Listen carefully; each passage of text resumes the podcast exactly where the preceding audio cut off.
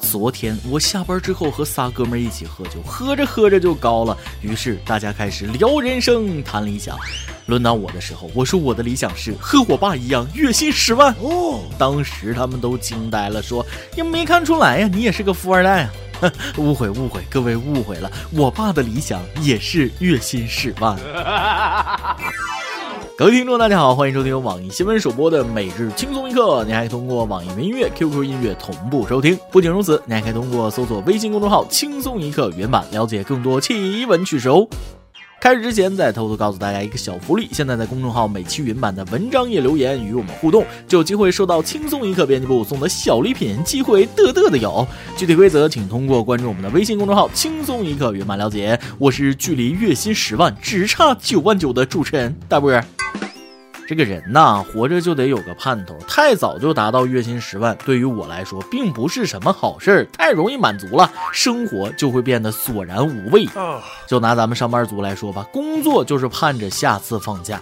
今天我有个好消息和大家分享：二二六二年有两个春节，也就是传说中的闰正月。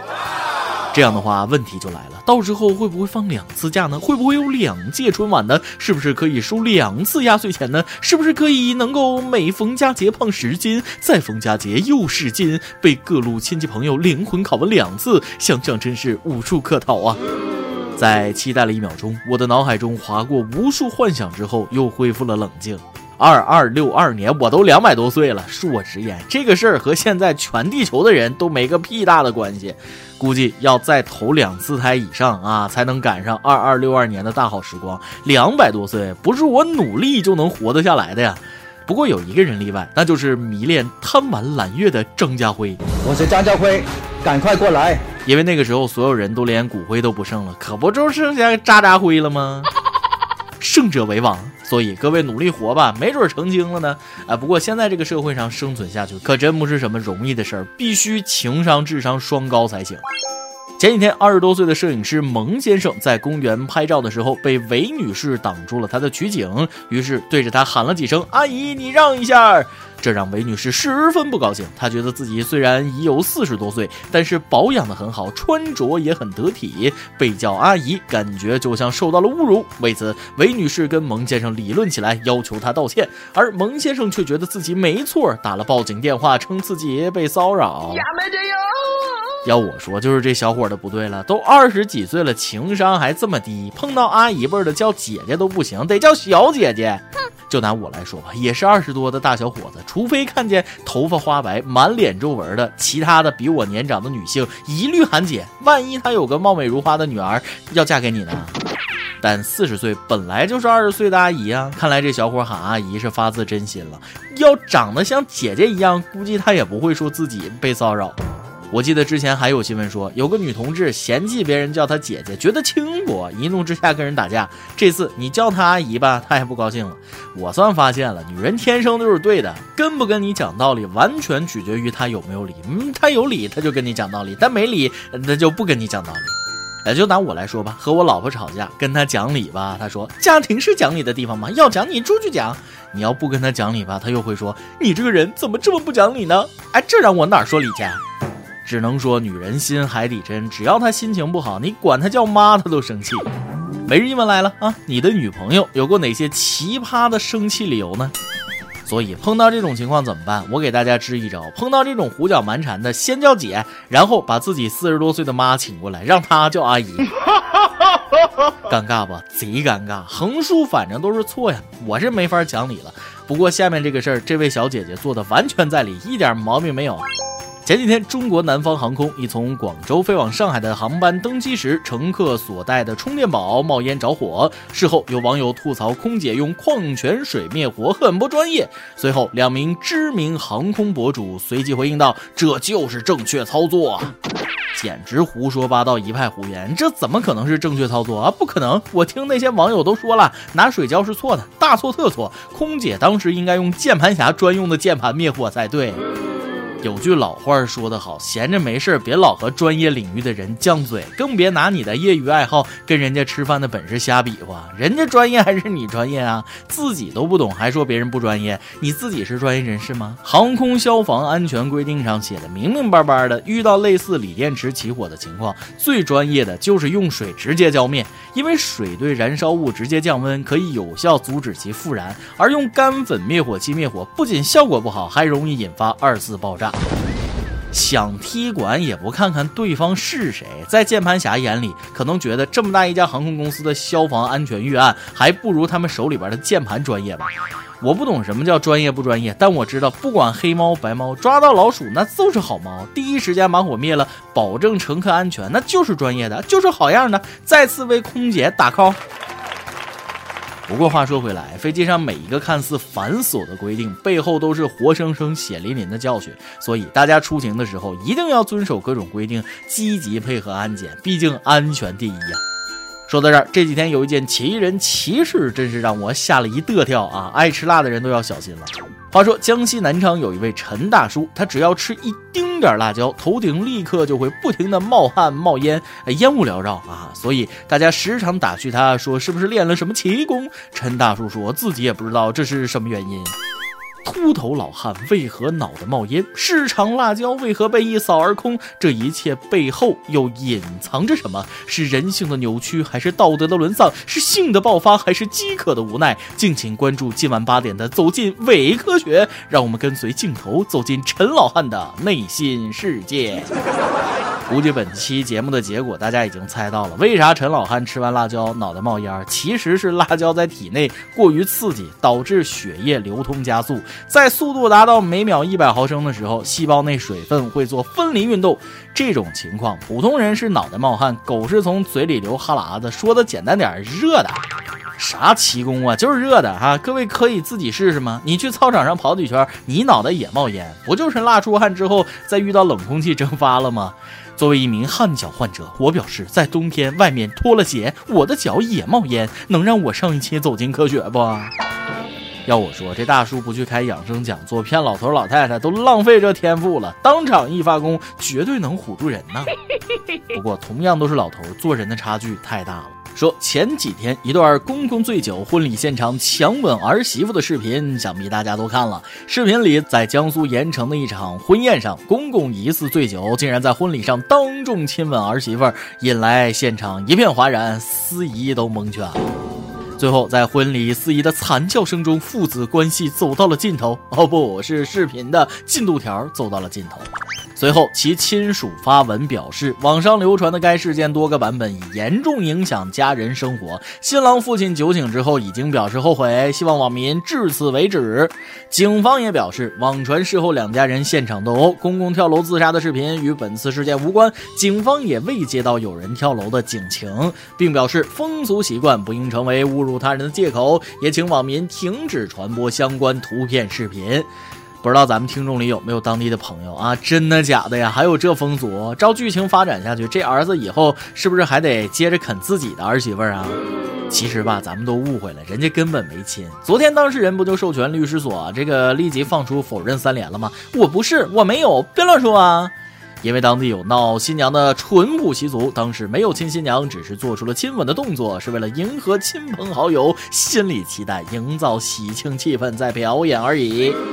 不管别人信不信，我反正是一万个相信，肯定是演的。视频里看你很投入、很陶醉的样子，表演那是相当到位了，奥斯卡都欠你一个小金人。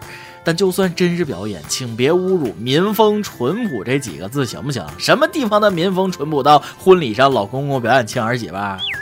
说句难听的，这就是自己拉裤兜子了，还不让人喊臭，送你一个字儿该。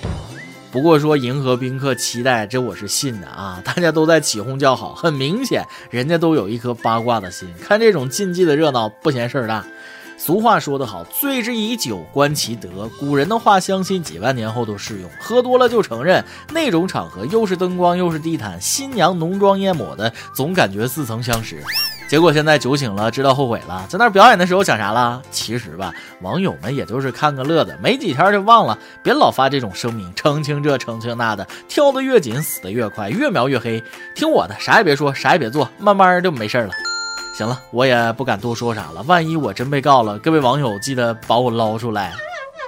今天你来啊，网跟大家榜子上提问了，如果你中了五百万，第一件事会做什么呢？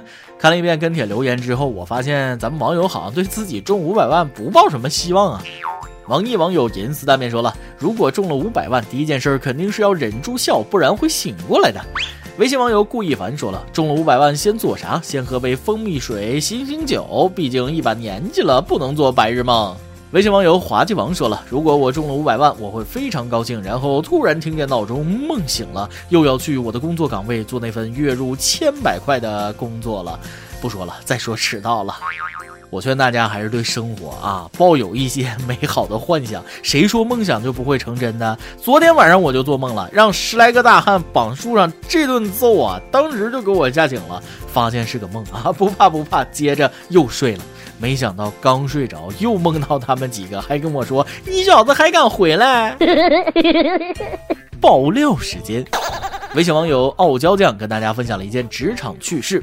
主持人很尴尬，幸好我机智。事情是这样的，我们来了一个新的领导，刚来那天使唤我们干活，我们没一个人听他的话，都在那儿跟蛆一样一动不动的。我也闲着没事儿，就在我们的运工群里说了一句：“新来的王总让我们去干活，谁都不动弹。”结果后来发现发错群了，发到公司大群了，所有领导都在，还没法撤回，这咋整？给我急的呀！幸好我机智，马上补了一句：“这像话吗？”完事儿，我突然有一种想去阳台学抽烟的。感觉机智是挺机智的，不过你们懒归懒，别糟践蛆行不行？见过蛆的都知道，蛆无时无刻不在乱动，没个闲着的时候。你们要是蛆还行了呢，再来一段。微信网友不玩扑克的老 K 跟大家分享了一则生活趣事。昨天晚上我家吃大虾，眼瞅着就剩一个了，我爸毫不犹豫地递给了我爷爷，让我爷爷吃。也不知道我爷爷是舍不得还是怎么着，几次都拿着大虾往我的方向递，这我哪能接啊？就拦着我爷爷的手说：“哎呀，不就是一个虾吗？我吃的时候还在后头呢。爷爷您吃您吃啊！”一来二去之后，我爷爷终于绷不住了：“你给我松手，我要占座。”一首歌的时间，微信网友 Oliver Geller 点歌说了：“美丽可爱、帅气富有的主持人，我要点歌。我听了两年的轻松一刻，才有了点歌的勇气。你不可以打击我哦，我想替我远在大洋彼岸的老公点一首歌送给我。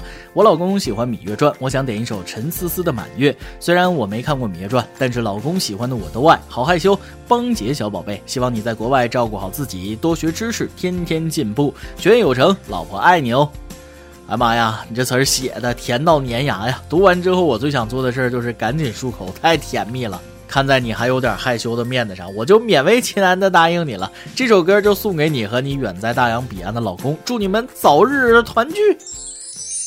由电台主播想当地原汁原味的方言播轻松一刻，并在网易和地方电台同步播出吗？请联系每日轻松一刻工作室，将您的简介和录音小样发送至 i love 曲野的幺六三点 com。以上就是今天的网易轻松一刻，发想说可以到跟帖评论里呼唤主编曲艺和本期小编包包包小姐。对了，曲总监的公众号曲一刀里面有许多私密硬货与你分享，敬请关注。最后祝大家都能头发浓密，睡眠良好，情绪稳定，财富自由。我是大波，咱们下期。再会，拜拜。